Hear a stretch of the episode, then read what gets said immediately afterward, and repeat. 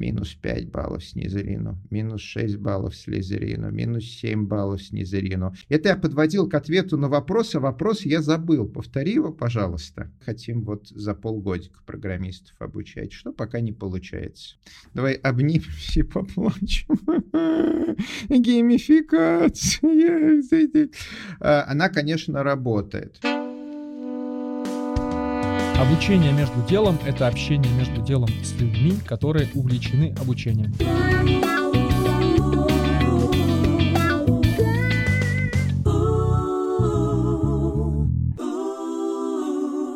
Я Саша, технический директор LabMedia, вместе с образованием в постоянной погоне за технологическим прогрессом. Привет, я Маша, я гуманитарий в IT, Смотрю на процесс обучения как на завораживающий процесс смешения новых технологий, искусства и психологии. Всем привет, я Андрей, я разрабатываю электронное обучение для преподавателей и студентов вуза и еще эффективное обучение как для других, так и для себя. Меня зовут Григорий, я программист, нейрофизиолог, любитель, делаю конференции, обучаю спикеров и мечтаю научиться обучать программистов.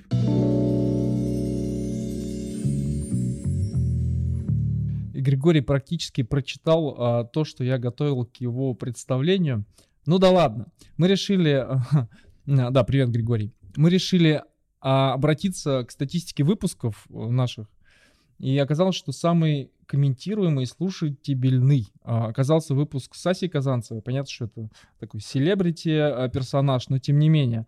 Вот, а, она у нас была во втором сезоне, и мы, мы говорили в том выпуске про различия обучения детей и взрослых, а, но там же, так как а, Ася этим специализируется, этим занимается, популяризацией, в том числе нейрофизиологии, а, мы касали, касались этих вопросов, э, вопросов нейрофизиологии в обучении.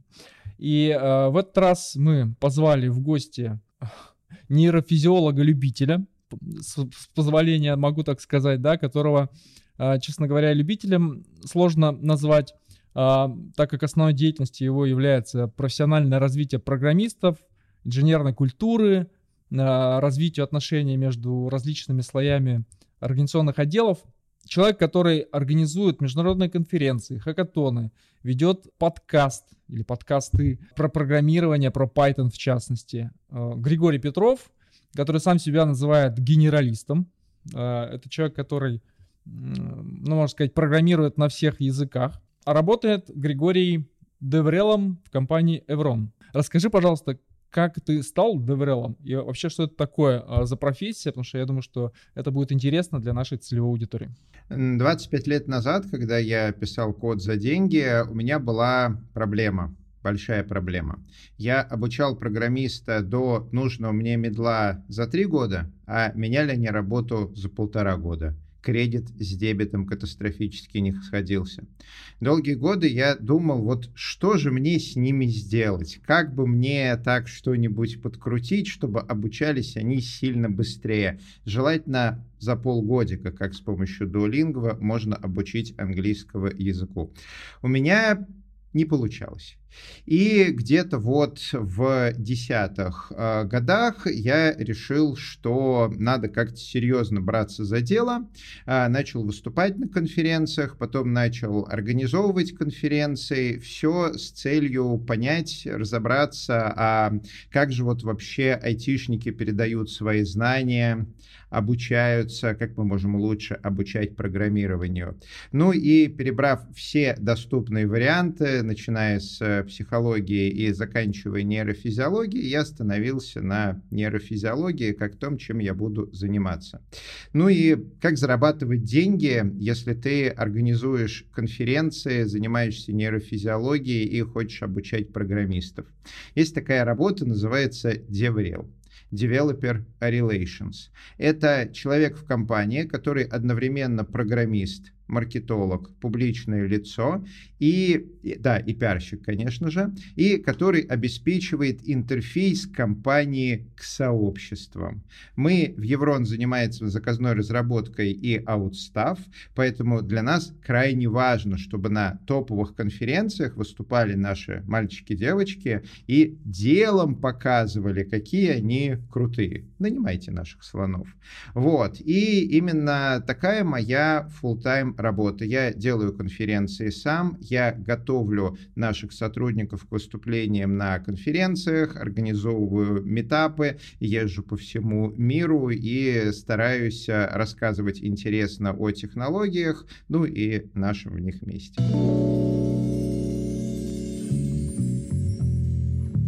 Так, ну мы разобрались э, с э, загадочным деврелом. Для меня, например, это вообще первый раз э, я услышала. И вернемся к мысли, которая прозвучала про обучение программистов. Даже не совсем про конкретно обучение программистов. Вообще в быту делится любой, любое общество делится на технарей и гуманитариев, да, если так грубо. И бытует такой стереотип, что технари и гуманитарии по-разному воспринимают информацию, по-разному работают с информацией в том числе. Вот что ты об этом думаешь? И э, уже отсюда растет мой второй крупный вопрос.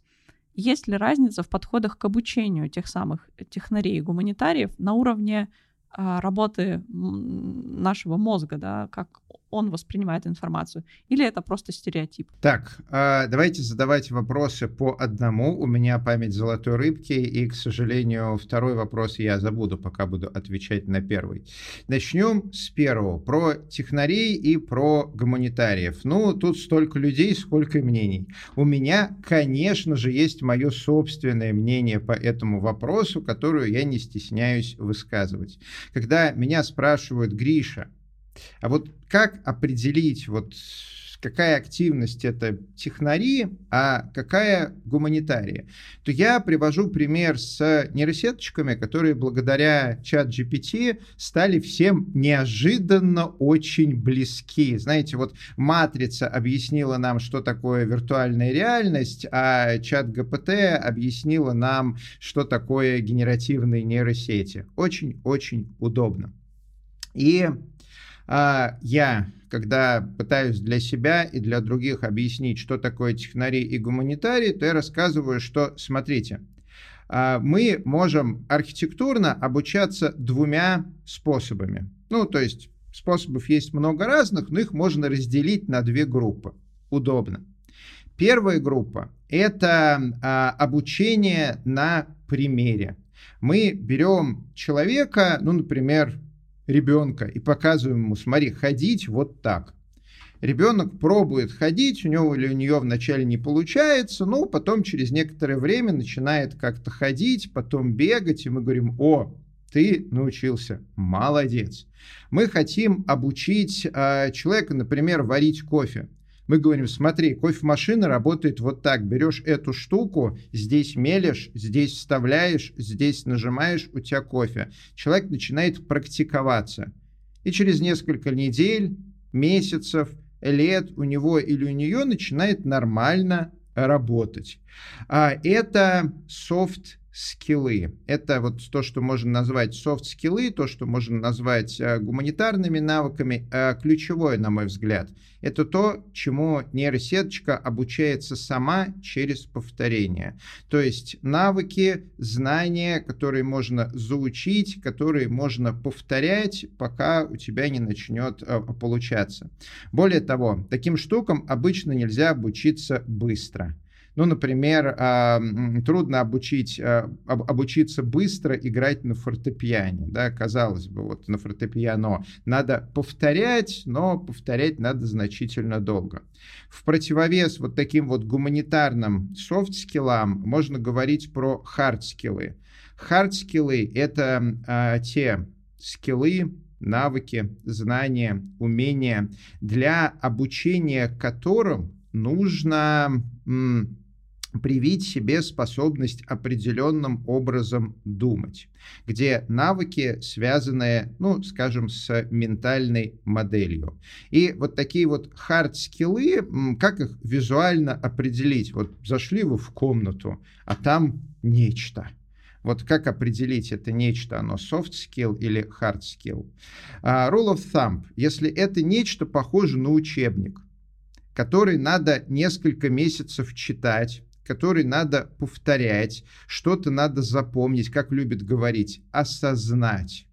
И потом на основании вот этих вот осознанных уже знаний, информации, начать применять какие-то навыки, то это, скорее всего, hard skill.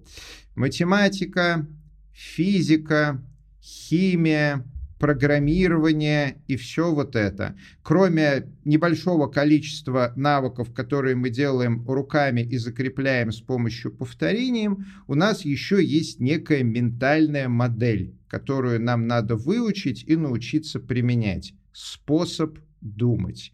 И вот о людях, о людях, которые освоили в какой-то области вот такой вот способ думать, неестественный, не данный от рождения, мы говорим, что они технари. Так, окей, технари гуманитарии разделили. А, то есть это все-таки а, ты как человек выбираешь, а, какому навыку учиться, и в зависимости от этого можно сказать, ты технарь или гуманитарий. То есть это скорее зависит от выбора человека и области, в которую он двинулся со своим э, дальнейшим развитием, а не от того, как его мозг воспринимает именно любую информацию. Несколько десятков лет назад были довольно сильные теории о том, что разные люди имеют предрасположенность к какому-то разному типу обучения, что есть разные типы обучения. Их называли красивыми словами, там, аудиалы, визуалы, кинестеты, инергуи... Не, это из другой оперы. В общем, разными какими-то словами их э, называли. А, к сожалению, научные эксперименты, результаты которых публикуются на PubMed, а, эти теории не подтвердили. То есть а, разница между вот разными типами обучения, она, как правило, в районе статистической погрешности, и там гораздо больше все зависит от того, как ты организовал эксперимент, как ты праймировал несчастного испытуемого и насколько ты всех качественно заслепил.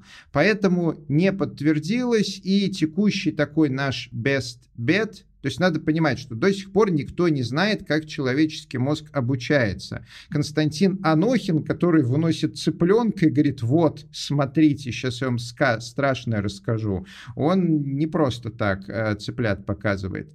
Э, тем не менее, наш best bet относительно способов обучения в том, что все обучаются плюс-минус одинаково, и какие-то индивидуальные предпочтения, это на уровне черт характера из серии. Вот там, мне больше нравится красный, а мне больше нравится зеленый, да. Вот мне больше нравится там в темных креслах сидеть, но если я буду сидеть в зеленом кресле, мне будет также удобно сидеть. Просто психологически мне будет не так комфортно.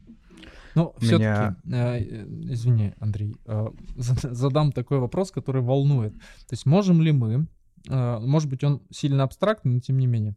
Можем ли мы, используя знания о нейрофизиологии, а, улучшить качество а, обучения? То есть имеется в виду мы как э, люди, которые обучают, да, или организации, которые обучают. То есть какую-то создать, создать такую методологию, которая, допустим, ну, если мы возьмем там школьников, будет максимально хорошо обучать такую-то аудиторию такому-то предмету.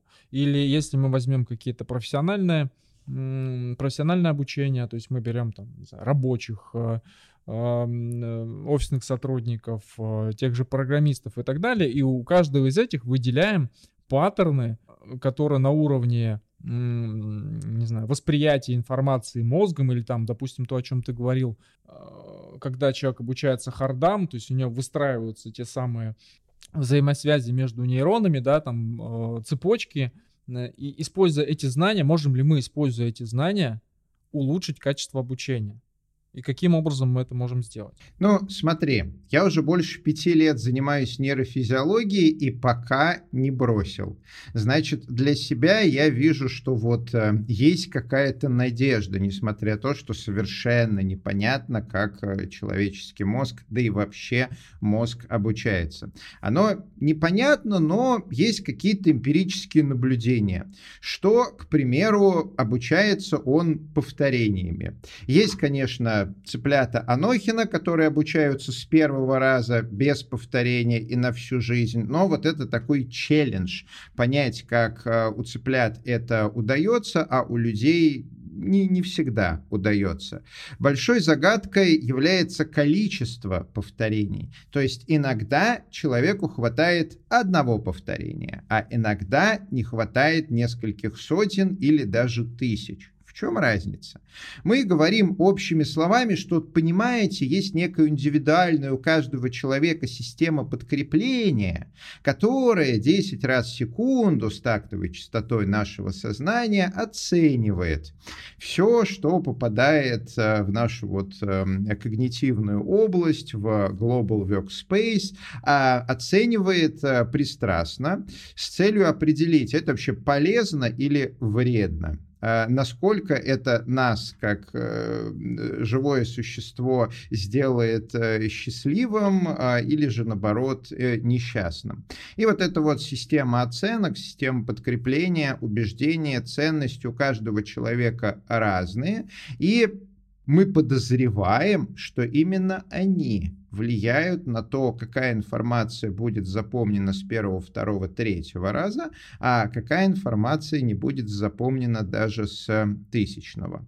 Мы пока еще не научились этой системой подкрепления управлять, ну, то есть есть какие-то там наивные приемы, мнемонические техники из серии, а вот давайте вы там, когда будете запоминать английское слово, представите какую-нибудь такую жуткую эмоциональную сцену, свяжете ее со звуком, действием, и вот мозг сразу все запомнит.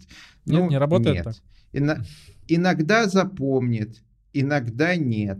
Есть мнемонисты, они специально тренируются, чтобы запоминать, но э, их способ, он все-таки основан на другом. Они путем повторений заучивают цепочки ассоциаций, и затем э, они просто очень быстро могут строить некий граф, который из там э, одной...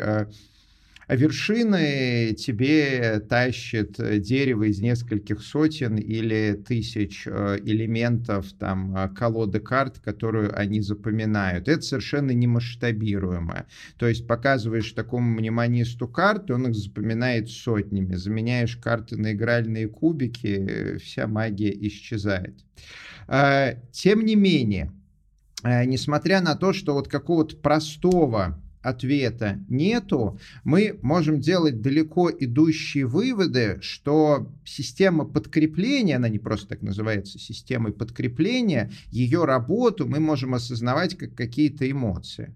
И если, к примеру, человеку при изучении чего-то интересно, то, наверное, его или ее система подкрепления оценивает это как полезное. А если не интересно, то не оценивает. Влиять на вот такую вот а, оценку а, тяжело, но уже придуманы некоторое количество трюков. Например, мы знаем, что мозг работает ситуационно и вся оценка связана с ситуацией. И вот э, изучаем мы, например, что-то, ну, например, язык, и чувствуем, что тяжело идет, прям желания никакого нету. Вот прям видим, как выходит система подкрепления, такая минус 10 баллов Гриффиндору. Это Мы ты знаем, про свой что... нидерландский, извини. И про нидерландский тоже, и японский, английский. Знаешь, как тяжело C1 улучшать? Вот не дойти знаю. до C1 это еще фигня, а вот улучшить C1, чтобы не звучать как э, понаехавший, вот это вот э, тяжело.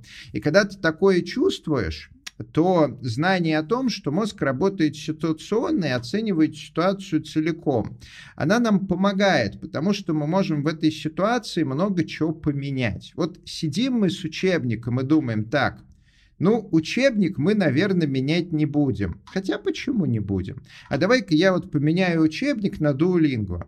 И, о чудо, на некоторое время возвращается интерес, потому что ситуация поменялась. Duolingo меняем на Membrice или на что-нибудь еще. Окей, предположим, мы сидим с Duolingo и не хотим менять, потому что у нас там уже уровень э, эгегей, э, стрик на несколько тысяч дней, вот это вот все. Окей, что еще можно поменять? Можно поменять место, где сидим. Идем, например, в Starbucks, берем там большой кофе, и неожиданно ситуация это уже другая, а мозг всегда работает ситуационно, оценивает всю ситуацию вокруг. Поэтому вот даже не зная, как работает система подкрепления, мы можем на нее влиять, потому что мы знаем некоторые признаки ее работы. То, что она работает ситуационно.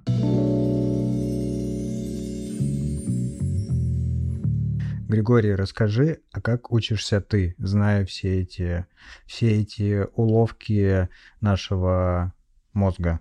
Ну, смотри, наверное, такие главные вещи, которые я использую. Первое – это режим. То есть у меня довольно жесткий режим дня, и, к примеру, каждый вечер мы с супругой идем и учим языки. Вот у нас есть э, полчаса изучения языков. Супруга учит э, нидерландский, я учу нидерландский, японский и улучшаю свой э, английский. Мы вот сфокусированно на это полчаса тратим каждый несчастный день. Это очень а, помогает, потому что система подкрепления, она оценивает не только новизну, она оценивает еще привычно, непривычно. Если что-то тебе привычно, то уровень стресса там начинает понижаться. Далее я использую социальную оценку. А вот э, я уже назвал один такой фактор, что наша система подкрепления, так же как и весь мозг, работает ситуационно, оценивает ситуацию целиком, и мы можем менять какие-то э, факторы, кроме главного, чтобы сильно поменять оценку. А другое, что нам известно о работе системы подкрепления, она предположительно.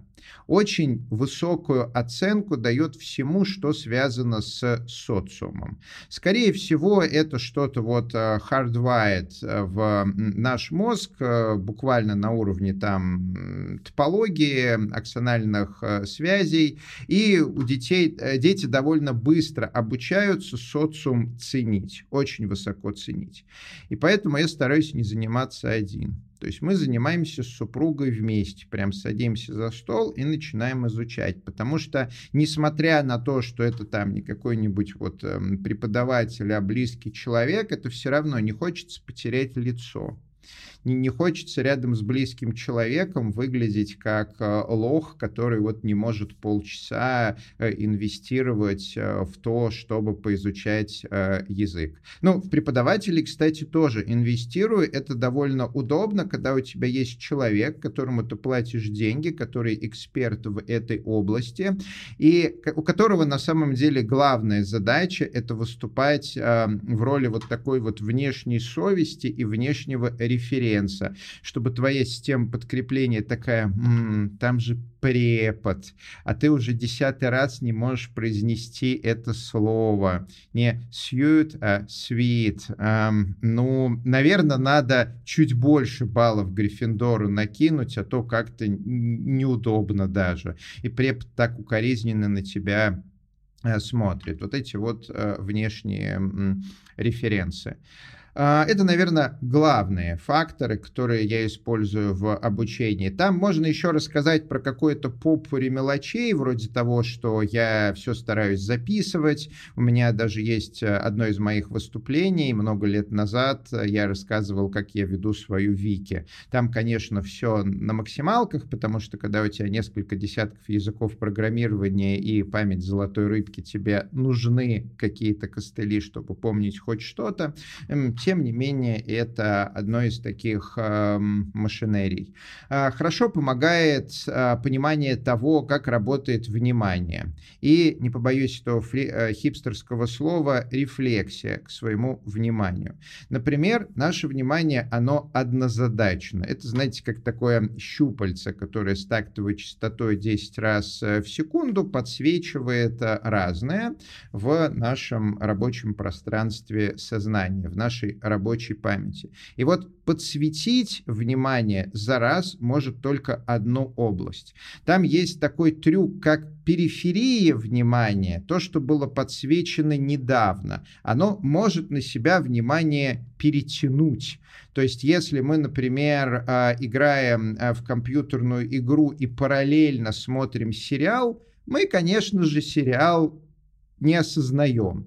Но если кто-нибудь там эмоционально скажет редиска, то мы такие сразу, о, что там происходит, что там интересненькое. И нам кажется, что мы одновременно и в Diablo 4 катаем, и сериальчик смотрим, но на самом деле нет. У нас внимание либо туда, либо туда. И понимание того, что этот механизм однозадачный всегда, в принципе, он не параллелится у живых людей, а позволяет себя ловить на каких-то ситуациях, когда вот мы смотрим в книгу видим сложную комбинацию из трех пальцев и понимаем, что внимание на самом деле направлено на мысли какие-то или на какой-то другой отвлекающий фактор, и зная о том, что это плохо, без внимания ничего не случится. Мы принудительно возвращаем его обратно. Если не можем вернуть, то начинаем подыгрывать ситуацию вокруг себя, идти там э, в кафе или в другую комнату, включать, выключать телевизор, просить партнера посидеть рядом, а то что-то не работает и так далее.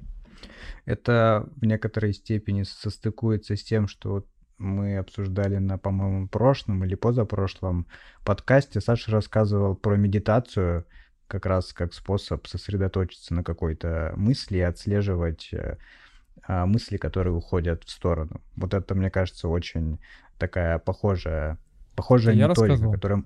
Да, это ты рассказывал, я тебя внимательно слушал. А, и вот Надо меня переслушать такая... этот выпуск. Я вчера да. просто начал э, читать Тургенева, оф-топ такой, э, «Преступление, наказание». Я первое... Это Достоевский написал, Саша э, Тургенев, Достоевский, у меня просто э, вспоминается, как они друг с другом, в общем, э, там соперничали и чуть ли не стрелялись. Э, Достоевский, конечно же. И я просто к вниманию несколько раз возвращался на пять страниц назад, перечитывал, потом еще раз перечитывал, и потом решил все-таки уснуть. Извини, Андрей, я тебя Выбрал пра- правильное решение.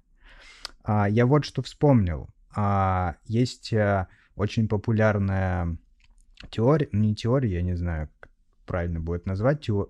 кривая Эйбенгауза, по-моему, так правильно я назвал фамилию Забывание? этого ученого. Забывание, да, кривая забывания. Вот это просто такая а, замануха сейчас, или она действительно работает? Ну, это доказано. Просто я понимаю, что вот если я захочу это попробовать, это мне нужно какие-то не, пред... не супер усилия применить, потому что это достаточно сложная штука. А доказано ли это вот современными исследованиями какими-то?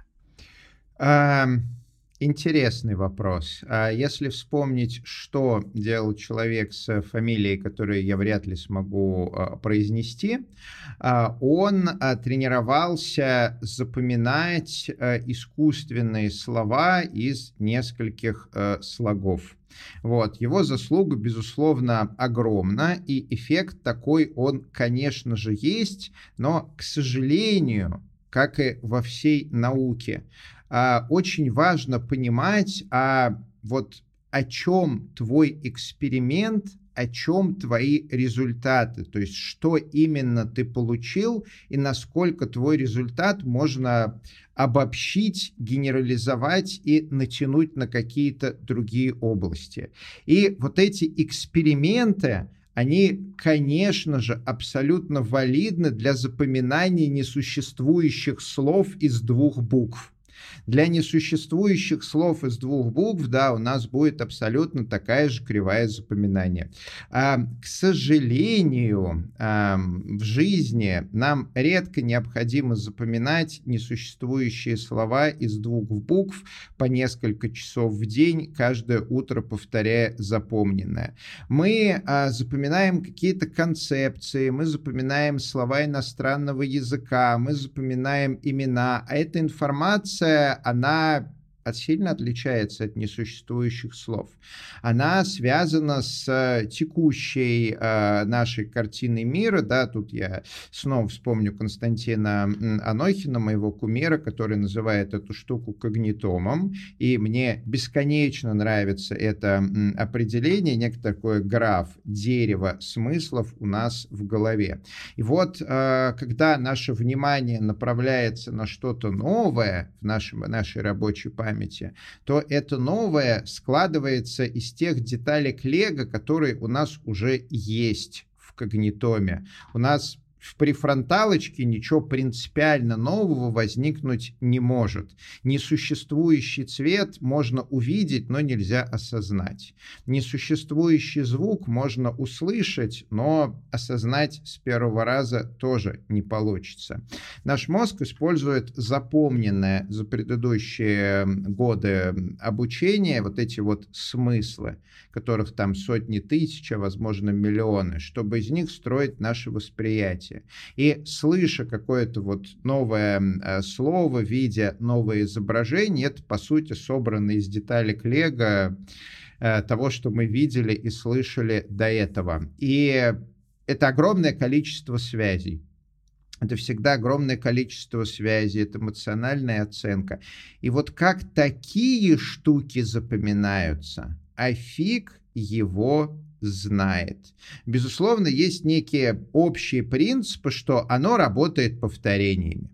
То есть не бывает такого при неповрежденных мозгах, что человек несколько тысяч раз повторял и не запомнил. Через несколько тысяч раз запомнит при любом раскладе. К сожалению, мы хотим несколько тысяч свести к нескольким сотням, желательно нескольким десяткам. В идеале к нескольким разам, как у цыпленка. Вот знаете, вот цыпленок, вот он только родился, ты его выпускаешь, ну, не ты, а Нохин его выпускает на э, такую сеточку, где в ячейках сеточки зернышки, которые цыпленок сразу начинает клевать. Это у него хардвайт, это у него прям э, рефлекс.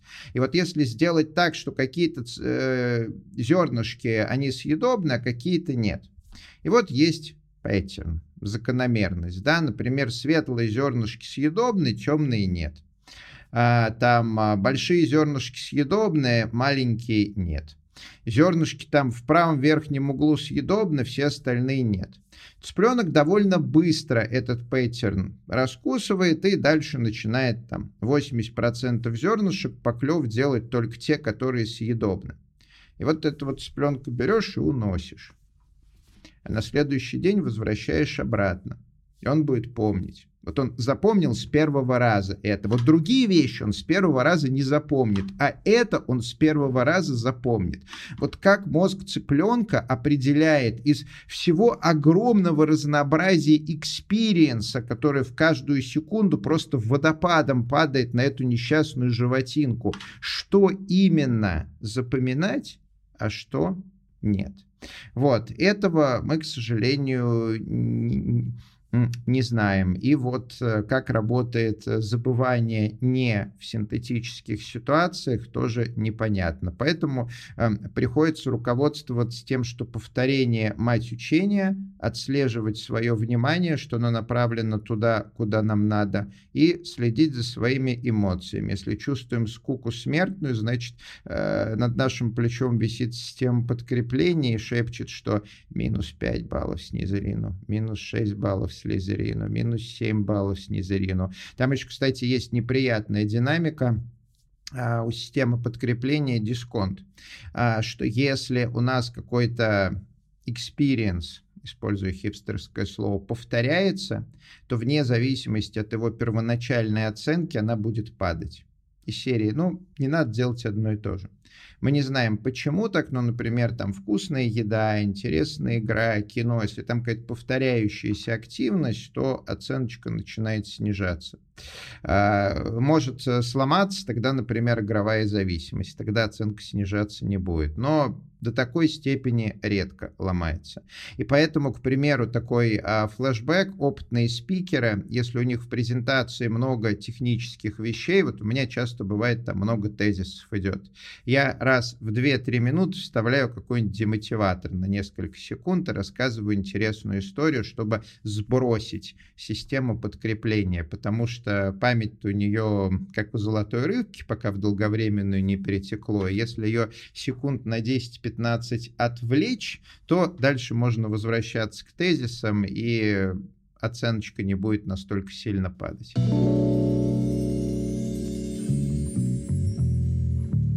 А вот как раз э, говорили про ситуации восприятия информации, в том числе в контексте, э, как разнообразить эти и, ситуации, и не дать упасть вот нашему фокусу внимания. А, я просто шарю Машу на творчество. А, а, что хотел спросить, Саша отвлек про, про то, как можно использовать геймификацию для разнообразия ситуации восприятия информации. Плачу. Давай обнимемся и поплачем. Геймификация. А, она, конечно, работает. А, она, конечно, работает, только непонятно как. Понимаете, вот эта система подкрепления, это не то чтобы какой-то маленький человечек, который сидит где-то в районе правого височно-теменного узла и на маленьком листочке оценки выносит в соответствии вот с своими какими-то мистическими критериями. Нет, это часть мозга, и, собственно говоря, это та же обученность мозга, которая у каждого человека, к сожалению, разная, и у которой есть некоторые границы генерализации. Ну, то есть мозг — это вообще одна большая обобщалка. А, мозг, он работает на обобщении. Но это обобщалки есть а, границы его возможностей, да, и если, к примеру, мы запомнили какого-то человека, нашего друга, то мы узнаем его лицо и в профиль, и в анфас, и под каким-то углом. Мозг это сможет генерализовать. И даже если мы ее или ее давно не видели, и волосы, например, отросли, там, не знаю, бородище, если растет, очки надел, снял, то мы все равно узнаем. А вот дальше уже начинается вот область применения генерализации. А вот если постарело, другая одежда, голос немножко изменился, цвет кожи, поправился или похудел. И вот чем дальше, тем больше у нас шансов не узнать. У механизма генерализации есть свои пределы работы, и они, к сожалению, гораздо ближе, чем кажутся. Вот э, была такая очень сильная теория, что компьютерные игры, они ведут к насилию. А теория заключалась в том, что мозг генерализует. Вот человек играет в какую-нибудь Диабло, где он убивает демонов, прям берет огромный двуручный меч, идет демонов, крошит там кровище фонтанов. Ну, очевидно, думали люди, что мозг-то генерализует, да, и сейчас человек на улицу выйдет, возьмет двуручный меч и начнет всех также э, крошить. А потом провели эксперименты. И оказалось, что с точностью да наоборот. Мозг, он, конечно, генерализует, но не до такой степени. Он различает experience, который в игре, когда ты читаешь книгу, смотришь кинцо и когда ты идешь по улице, и одно в другой не протекает. И повышенное насилие в богомерзких компьютерных игрищах, наоборот, приводит к тому, что э, в жизни люди менее проявляют агрессию. Вот такой вот получился совершенно контринтуитивный э, вывод. Это я подводил к ответу на вопрос, а вопрос я забыл. Повтори его, пожалуйста. А, про геймификацию, да, точно, э, эм, генерализации. И вот проблема огромная заключается в том, что эту систему подкрепления, ее довольно сложно налюбить. Она 10, 20, 30, 40 лет обучалась, и тут ты к ней такой приходишь и говоришь, слушай, а вот давай мы тебе будем рабочее время а, учитывать, и на основании этого рабочего времени тебе вот там левел рисовать, как в твоих компьютерных игрушках, любимый, наверное, то у тебя сейчас плюс 50 баллов, как в Теврану будет, с тем подкрепление на это смотрит и говорит, не, когда у тебя level в компьютерных игрушках растет, это круто. Там у тебя персонаж, там у тебя челленджи, там вот Ашава подреспавнилась, и вы ее совершенно не можете вынести. А, я, кстати, смог ее вынести. А когда мы пытаемся геймифицировать свою работу, нет, генерализация не вытягивает, она лопается, и мозг совершенно отдельно видит работу, и вот геймификацию, и для него это не складывает что-то в единое целое, хотя есть удачные примеры геймификации. К сожалению, они для каждого человека уникальны, для каждой ситуации уникальны, и вот какой-то общий способ вывести крайне, крайне трудно, потому что нашу систему оценки, систему подкрепления, ее тяжело обмануть. Хотя мы очень стараемся. Ох, а, с геймификацией я бы тоже обнял всех а, тех, кто так считает. И а, это просто для нас с Машей, наверное, такой грааль практически священный, да, с которым мы ходим э, к нашим клиентам, э, доказывая то, что все люди играют в игры, да, и то, что это один из способов, то, о чем, кстати, ты сегодня говорил, ситуативного э, метода, да, для того, чтобы э, более эффективно обучать. А ты не раз уже упоминал э, и э, приводил в примеры изучения языка, периодически я слышу, так как в нашей компании тоже э, работают программисты, и вообще в среде, где я, а, скажем так, развиваюсь, да, и работаю, часто с айтишниками общаюсь, кто-то говорит, например, я учу такой-то язык, я учу там Гошечку для того, чтобы, э, не знаю, highload у нас был в нашем приложении. Вот. Я учу PHP, потому что сайт на Битриксе сломался, и кто-то должен его починить. Ну, то есть э, вот это вот выражение «я учу язык программирования» мне немножко всегда режет слух, э, потому что для меня ну, невозможно выучить язык программирования. То есть это понятно, что там есть параллели с естественными языками, то есть синтаксис, да, какие-то конструкции. Но, наверное, все-таки в программировании это несколько по-иному работает. То есть вопрос в чем? А, это просто выражение такое «я учу язык», а, либо действительно ты учишь язык как язык э, нидерландский, например, или японский. А, тут смотри, два фактора. Это и выражение такое, и заблуждение. Язык программирования, он чуть-чуть похож на естественный язык, только слов в нем не 10 тысяч, а 50. И грамматика не несколько тысяч э, элементов, а сотня элементов. И для опытного программиста выучить синтаксис нового языка программирования – это вопрос недели. То есть, в принципе, для очень опытного, вот если он утром сел и быстро-быстро-быстро начал читать референс, и у него или у нее хорошая память, то к вечеру он или она закончит. Но дальше, понимаешь, тебя же не интересует синтаксис языка программирования, тебя интересует применение этого языка программирования на благо. А вот для того, чтобы язык программирования применять, нужно знать не только какие конструкции синтаксически корректны, нужно его еще использовать. И вот тут у нас неожиданно хард-скиллы начинают стыковаться с софт-скиллами. То есть кроме хард-скиллов знания о том, как работает язык, нам нужно еще набить руку, получить вот этот вот софт-скилл использования языка.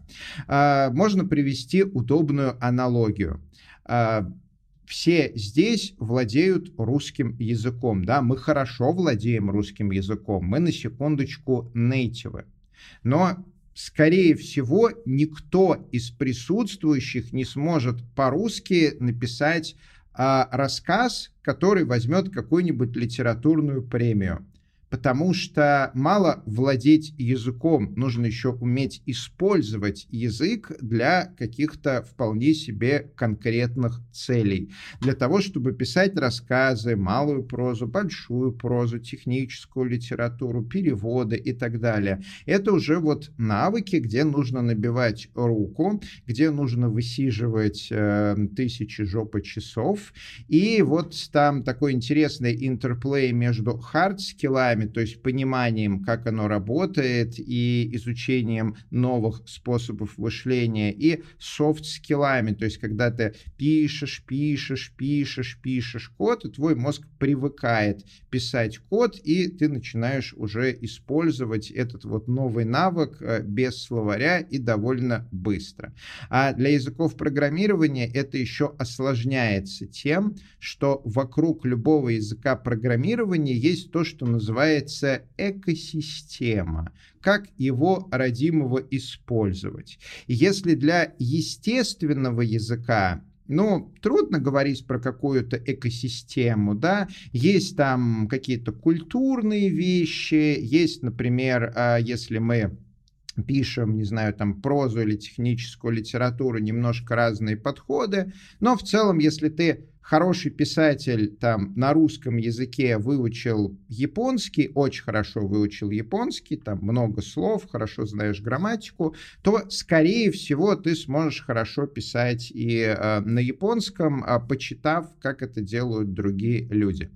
А вот с языками программирования не так. Вокруг каждого языка программирования вырастает своя собственная экосистема. Вот представьте себе, если бы с естественными языками тут бы писали только на папирусах, тут бы писали только на глиняных э, табличках молоком, э, зубилом и справа налево, э, тут бы только стихами. Ну, в общем, вот прям способы использования языков разные. Разные редакторы, разные, то, что мы называем тулчейны, разный набор готового кода. И опытный программист, который хорошо владеет одним языком, изучив синтаксис другого языка, но он сможет на нем писать на уровне джуниора, потому что он вообще не представляет себе, как вот тем новым языком принято пользоваться. А это уже годы. Поэтому легенда о том, что вот если там опытный Python разработчик, у которого 20 лет опыта выучит Ruby, то он будет сеньором на Ruby. Нет, он будет джуниором на Ruby. И для того, чтобы стать сеньором на Ruby, ему придется несколько лет по 8 часов в день повторять, писать код, смотреть, как код пишут другие люди, адаптироваться вот к какой-то новой большой экосистеме. Ну и нарабатывать навык э, за счет совершения и преодоления каких-то ошибок. То есть, э, на мой взгляд, э, вот из умения в навыки переход осуществляется как раз тем, сколько ты э, совершил ошибок и э, сколько ты решений для этих ошибок э, нашел. Замечено, что система подкрепления действительно склонна высокую оценку давать тем ситуациям, где мы ошиблись. И да, действительно, это лучше обучается. Но, опять же, я не устаю это повторять, ее тяжело обмануть. Поэтому, да, мы лучше всего обучаемся, когда у нас какая-то практика, когда у нас высокие ставки, когда нам нужно применять этот навык, мы ложаемся, мы чувствуем эмоциональную боль, что как же это такое, я ошибся. А, вот это вот эмоциональное эмоциональная боль — это следствие того, что система подкрепления выдала высокую негативную оценку, и этот эм, кусочек информации в контексте мы, скорее всего, запомним, он там во сне консолидируется и перейдет в долговременную память. Но вот как ускорить этот процесс, непонятно, потому что э, много ошибаться будешь первые несколько недель, а потом количество ошибок начинает падать, к счастью или к сожалению. А мы хотим вот за полгодика программистов обучать, что пока не получается. Постепенно подходим к концу, и у нас такая наша традиционная рубрика рекомендации – что посмотреть, что почитать, послушать на тему и нейрофизиологии, и э, восприятия информации.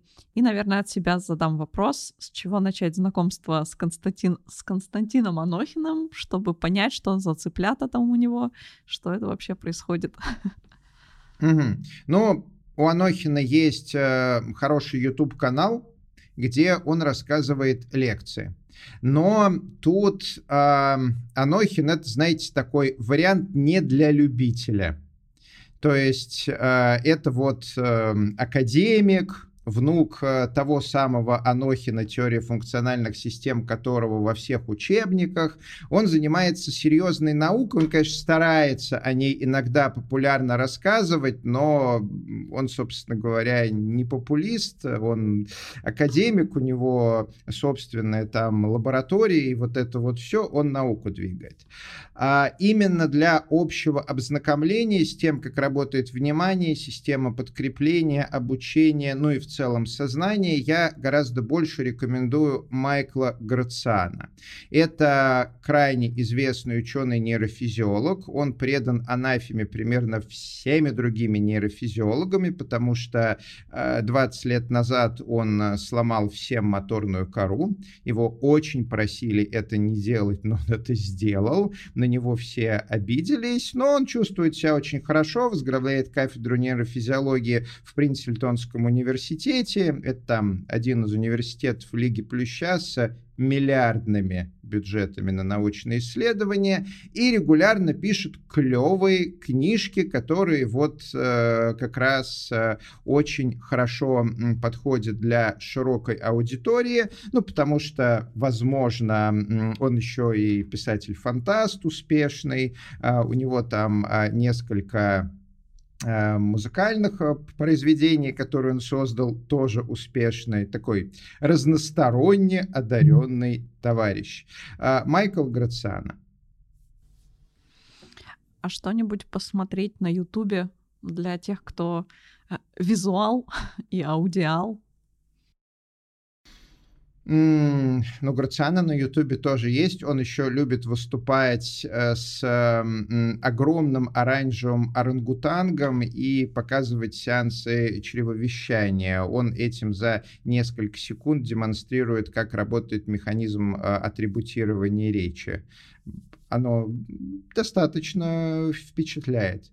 Вот. Но я, конечно, рекомендую читать именно его книги потому что там все очень и очень хорошо. Есть его аудиокниги, благо современные технологии позволяют э, делать вид, что ты слушаешь какую-то книжку, одновременно занимаясь другой активностью, которая жрет э, твое внимание постоянно. Я, Маш, порекомендую тебе посмотреть э, Григория на Ютубе. Даже несмотря на то, что ты гуманитарий, а Григорий часто рассказывает э, про программирование и про какие-то айтишные истории, э, это звучит и смотрится э, примерно так же, как наш сегодняшний подкаст. Очень э, любопытно, интересно, и э, продолжалось бы это еще там пару часов, я был бы только счастлив, но наш формат, а, к сожалению, не позволяет нам, да я думаю, что и слушатели, имеют свойство а, слушать как это, уроками, да, по 45 минут. Ну, вот у нас примерно так и выпуски выходят. Спешу сообщить грустную новость. У нас этот подкаст, точнее, этот эпизод последний э, не вообще, а в этом сезоне. Дальше мы идем на небольшую паузу. Я, честно скажу, безумно рад то, что последний выпуск у нас состоялся именно с Григорием. Григорий, огромное тебе спасибо. Э, повторюсь, что мне и слушать тебя интересно, и на конференциях э, наблюдать, и то, как ты э, готовишь спикеров, потому что я же и спикеров слушаю, э, и то, как ты организуешь этот процесс, это очень профессионально, на мой взгляд, и эффективно. Коллеги, Маша, Андрей, есть вам в завершении э, сезона что-то сказать нашим дорогим слушателям? Помимо Я того, чтобы просто они хотел- подписывались. Да, Да. подписывайтесь, донатьте. А, я вообще тоже хотел то же самое сказать, что это вообще, по-моему, великолепное завершение нашего третьего сезона. Очень, э, по-моему, просто очень классно. Чего тут добавлять-то? Для меня это получилось какое-то резюме, потому что мы много из этих тем затрагивали в выпусках до этого. Вот, но здесь как будто мы пробежались по всему. Звучит, конечно, как бесконечное э, расхваливание да, нашего сегодняшнего выпуска, но, честно, действительно, хорошее такое завершение получилось. Да, и э, в качестве иллюстрации я просто покажу творчество. Я так понимаю, что совместное творчество Маши и Андрея в процессе нашего диалога это, видимо, цыплята, да, друзья? Да, цыплята. Цыплята из Хогвартса. Цыплята из Хогвартса. Спасибо большое, Григорий, Маша, Андрей. Спасибо вам. Хорошего дня. А, Пока-пока.